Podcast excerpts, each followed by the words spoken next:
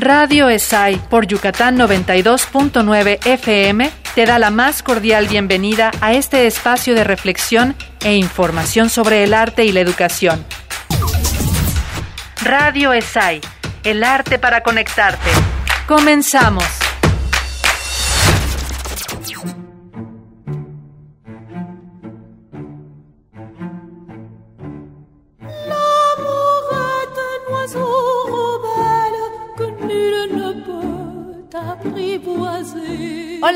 Esto es Radio ESAI, el arte para conectarte.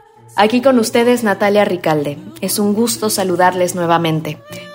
Estoy muy emocionada por la cápsula del día de hoy ya que tenemos a dos invitados muy especiales en nuestra comunidad estudiantil como artística. Aquí están los maestros Yowali Rosas y Francisco Solís, ambos coordinadores académicos de las áreas de artes musicales y artes escénicas respectivamente. El maestro Yowali es egresado de la Escuela Superior de Artes de Yucatán y está titulado con mención honorífica desde el 2013. Sus estudios han estado enfocados en la guitarra. Él formó parte del dúo Rubio Rosas junto con su entonces maestro de licenciatura Manuel Rubio, con el que se presentó en diversos foros de México y de Europa. Durante cinco años dirigió la Orquesta de Guitarras de la UADI y ha tocado con diversos ensambles. En 2015 fue acreedor al grado 3, logrando una de las certificaciones a nivel internacional más altas del sistema Yamaha. Entre algunos de sus premios están el primer premio en el Concurso Nacional de Intérpretes de la Guitarra Paracho 2013 y el primer premio en el Concurso Nacional de Virtuosismo Guitarrístico en Morelia, igualmente en 2013.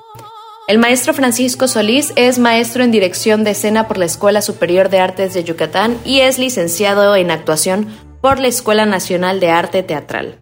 Él es el director fundador de la compañía Teatro del Sueño desde 1993 y ha participado en diferentes festivales de teatro y danza a nivel estatal, nacional e internacional.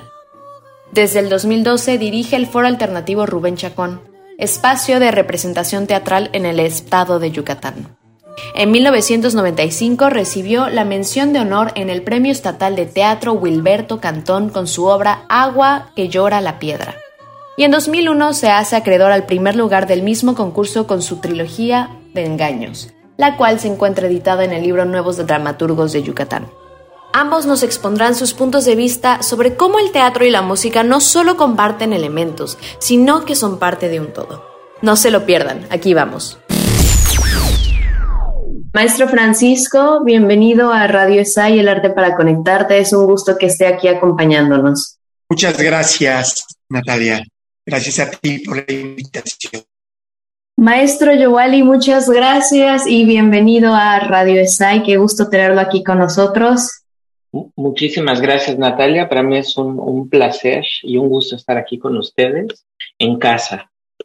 Como bien sabe, estamos aquí para platicar sobre el teatro y la música, que son dos artes escénicas que van de la mano y han ido de la mano desde hace muchísimos años, desde el inicio de los tiempos, eh, me atrevería a decir. Y quisiera preguntarle qué elementos considera que estas dos áreas comparten para empezar. Bien, interesante eh, pregunta porque considero que eh, tienen varias cosas en común bastantes, ¿no? Lo primero la naturaleza de la, de, de, del quehacer artístico que nos lleva a eh, poner en el punto central la interpretación. ¿no? La naturaleza tanto del teatro como de la música es que eh, nacen en un espacio, en un tiempo, viven durante este tiempo de interpretación y después mueren cuando finaliza este proceso, ¿no? La, interpretación, eh, en realidad, eh, pues podemos hablar de ella de una manera más, más profunda, pero me gusta muchísimo la, la, la, manera en que eh, lo puede ver Eric Clark. Eric Clark, que es un, es un musicólogo que habla sobre, sobre eh, la interpretación y la música en específico y que también se lo puede aplicar al teatro, es que al final una, una música o una obra de teatro en este caso, ¿no? Es una concatenación de eventos, ¿sí? Que suceden en este tiempo y que nosotros vamos uniendo por medio de la vivencia y de los recuerdos, ¿no? Entonces, eh, al final le damos un sentido formal a la interpretación. ¿no? Digamos, estas características inherentes al teatro de la música es algo que están así eh, súper relacionadas. ¿no? Otra cuestión que puede estar muy relacionada es eh, el, ritmo, por ejemplo. El, ritmo es una característica tanto del teatro como de la música que, que, que que nos, sí, que nos, que nos unen en, este, en esta convergencia, tratando de hacer esta unión entre las dos disciplinas, ¿no? Bueno, de principio pienso como tú. A alguien en algún momento de la vida se le ocurrió eh, dividir a las artes, pero finalmente en su sentido mágico, ritual, eh, espiritual, tienen un inicio eh, único, ¿no? Y bueno, eh, desde ese, desde ese sentido comparten su existencia, su naturaleza, eh, que habitan en un mundo que no es necesariamente material.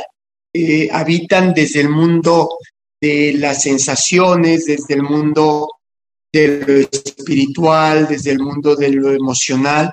Creo yo que ese es uno de los, de los elementos fundamentales. Hay cosas que necesitamos decir y que no las podemos decir de manera cotidiana. Claro, y ahora que sabemos que estas dos áreas realmente son un, todo, que como bien dice, alguien decidió eh, dividir en, en tal y tal, pensándolo como en dos entes en lugar de uno, ¿qué podría el teatro, qué cosas que hacemos en el teatro se pueden aportar a la se pueden llevar a la música? Yo creo que la música por sí misma habita el mundo del alma, ¿no? A mí me parece, yo en algún momento les decía que la música a veces tiene un efecto casi inmediato porque está hecha de la misma esencia de la que está hecha el alma. El teatro se traduce a través de lo corpóreo y tiene que hacer como un juego metafísico para hacerse de esa esencia. Cuando vemos buen teatro es cuando el teatro logra hacerse de la esencia de la que está hecha el alma y transita de ese modo. ¿Qué diríamos nosotros? Nosotros los artistas del teatro trabajamos para eso, trabajamos para entrar en contacto con nuestro mundo interior y poder a través de ese mundo interior proyectar o convivial de la música, están los músicos allí. Y a veces los que nos fascinan son esos músicos que, sentimos que están con nosotras y con nosotros, que expresan, que, que se están dando de sí. Eh, el cliché, el cliché del, del, director de orquesta este, vuelto loco es fascinante, ¿no? Lo mismo eh, en, las, en, las áreas populares de la música. Cardona, en su libro La percepción del espectador, eso que ella llama la agresión ritualizada, virtuosa, que logre consumarse. Y eso es a través de la idea de que el instrumento, ya sea externo o sea yo misma, yo mismo, están en concordancia, en concatenación en un estado mental, espiritual y físico. Así es. Ah, maestro, ¿y usted qué considera usted que la música le puede aportar al teatro? Yo, creo que eh, la, la musicalidad en el teatro es, es necesaria, o sea, ¿no? O sea, la música no necesariamente eh, es eso, la música puede ser en realidad eh, ruido, la música puede ser, como lo dijimos, eh, la, la línea del, del texto, cómo, cómo, cómo hablas, cómo dices las cosas, ¿no? Bajo esa perspectiva, la, la, música y el teatro no, no es que se aporten, sino están fusionados, ¿no? Claro también la teatralidad dentro de la música eh, eh, está fusionada. Eh, debo, debo, decir que hay ciertos, ciertas posturas, sobre todo en, digamos, a mediados del siglo XX, que, que, que, los intérpretes trataban de no hacer gestos, ¿no? O de no hacer este, mucha, eh, mucha, no ser muy histriónicos a la hora de ejecutar, porque pues lo que nos interesa es la música, ¿no? Y entonces tratamos de, el, el intérprete queda en segundo plano, la obra musical y el compositor que la creó es lo más importante, por lo tanto el intérprete pues debe de ser ecuánime, ¿no? No obstante, eh, esto no ayuda en la comunicación finalmente, ¿no? Entonces, eh, estamos en un momento donde eh, se, ya se está desarrollando, digo, no es que no se haya hecho antes, ¿no? Pero ya hay una, hay una conciencia sobre este elemento teatral de la, de la interpretación, ¿no? Y ahora que ya están juntándose todas las áreas en, en un mismo edificio, ¿qué actividades se podrían realizar para que haya más interacción, para que haya más trabajo en equipo entre, entre las dos áreas? Porque sí, sí lo ha habido, ¿no? Pero, ¿qué podemos hacer para que se cree comunidad? Pienso que de principio el impulso es el que se está gestando.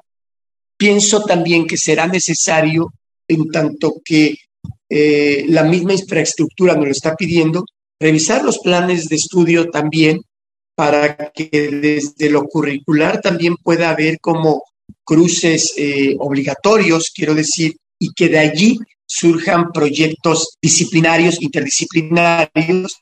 Maestros, muchas gracias. Quiero agradecerles por el tiempo que se tomaron para esta entrevista. Que tengan un excelente día y saben que están en casa. Muchísimas gracias, es un placer estar aquí y saludos a todos y todas. Muchas gracias a ti, Natalia, y mucho éxito en la vida profesional y en el programa de radio.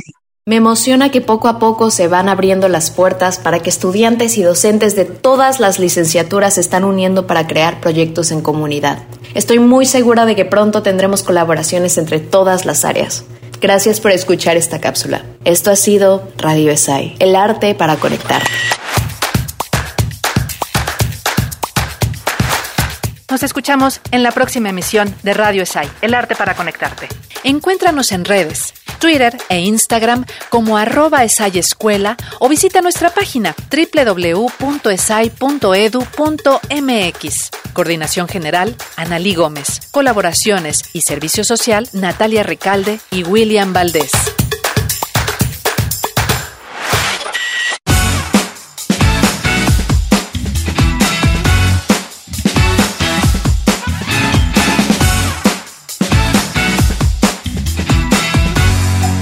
Y bien, esto ha sido todo por hoy.